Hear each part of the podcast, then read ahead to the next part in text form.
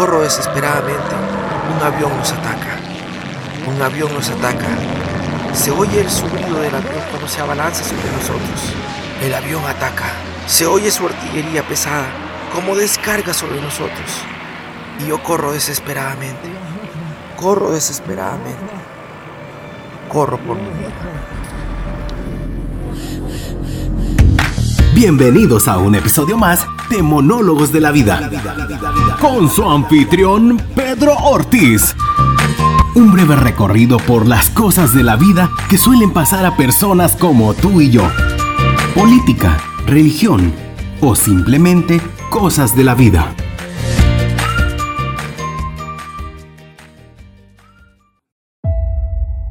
Corría el año de 1979.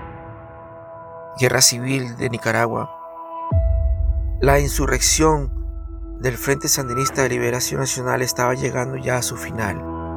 El hambre en el pueblo era demasiado. Nicaragua había sufrido una guerra civil que se había extendido por muchos meses. Muchos muertos, mucha hambre. El comercio se había detenido hace ya mucho tiempo atrás. No había comercio. Lo único que existía en la población eran algunos servicios básicos como el agua y la luz. Lámparas de querosén alumbraban las casas.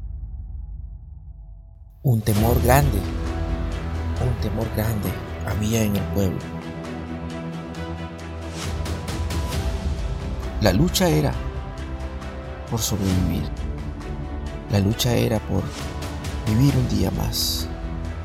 Y el hambre se extendía en todo el territorio nacional. Todos luchaban por comer y había mucha hambre.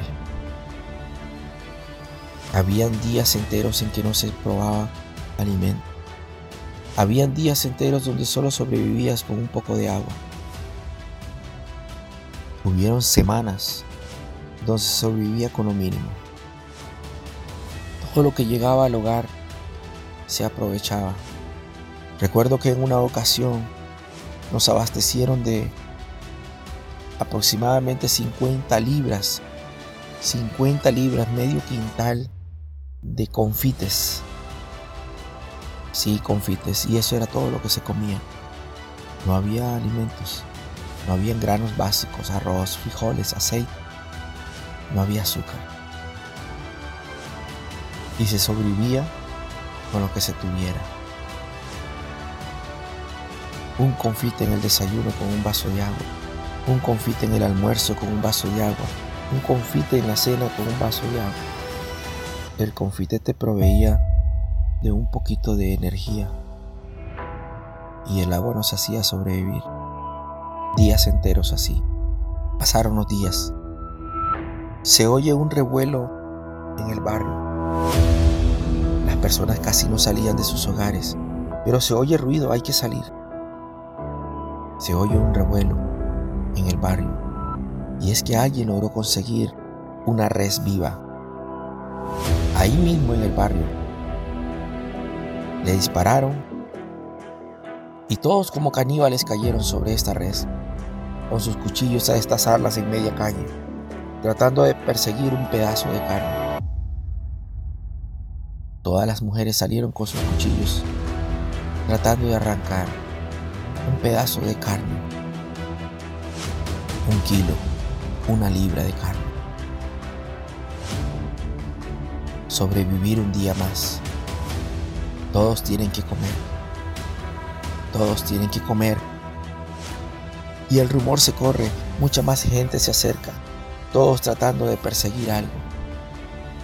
Todos tratando de perseguir un pedazo de carne para sobrevivir. Pasan los días, la carne se acaba el hambre sigue azotando. Llega un rumor de que a ciertas cantidad de kilómetros hay un, sembradillo de una plantación de yuca. Los hombres adultos no pueden salir porque corren el riesgo de ser ajusticiados. Así que es, es el trabajo de los niños. con aproximadamente 12 años, en compañía de una de mis hermanas mayores que tenía 13 años, salimos a buscar. Caminamos y aproximadamente a unos 3 kilómetros empezaba una plantación de yuca. Vemos la gente entrando y la gente abalanzándose sobre el sembradío. Ya quedaba muy, muy poco, muy poca plantación de yuca, pero todos peleando por un pedacito de yuca. Las pocas plantas que quedaban todavía sobrevivientes, eh, sembradas, eran arrancadas por los más fuertes. Habían jóvenes con fuerza, algunas mujeres también, arrancando las pocas yucas, pocas raíces de yuca que quedaban. A mis 12 años las fuerzas me faltaban. Las fuerzas eran pocas para poder sacar una planta de yuca. Algunas personas de buen corazón arrancaban las yucas y las dejaban para uno. Tome, niño, lleve esto. Esto es para ustedes. Recójalas. Era lo que nos decían. Y nosotros en un saquito pequeño, echando yuca. Las que podíamos arrancar con nuestra propia mano, las que podíamos arrancar de la tierra, las que la gente nos regalaba. Logramos llenar aquel saco. Y ya como podíamos, avanzábamos entre medio de los siembros, entre medio de la plantación, las plantas de yuca y traíamos nuestro alimento para la familia. Habían nueve bocas que alimentar, pero nosotros traíamos el alimento. De un pronto a otro comienzan a correr muchas personas, se oyen gritos, mujeres gritando, los jóvenes gritando, todos gritan. Y es que a lo largo se divisaba una cuadrilla de aviones. Sí, una cuadrilla de aviones todos sabíamos de qué se trataba. Son los aviones que en escuadra recorrían y recorrían la capital, cuidando contra los insurgentes. Alguien tuvo que haber avisado y ahí empezó la masacre. Ahí empezó el borbandeo.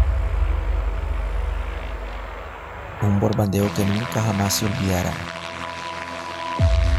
Todos corrían con su carga de vida y nosotros con nuestras pocas fuerzas de niños y niños mal alimentados no podíamos cargar el saco de vida. Pero entre los dos, mi hermana y yo, logramos llegar a los linderos de la plantación. Cada vez que los aviones de guerra se acercaban y borbandeaban, nosotros nos escondíamos. Y ahí solo escuchábamos los ataques del avión.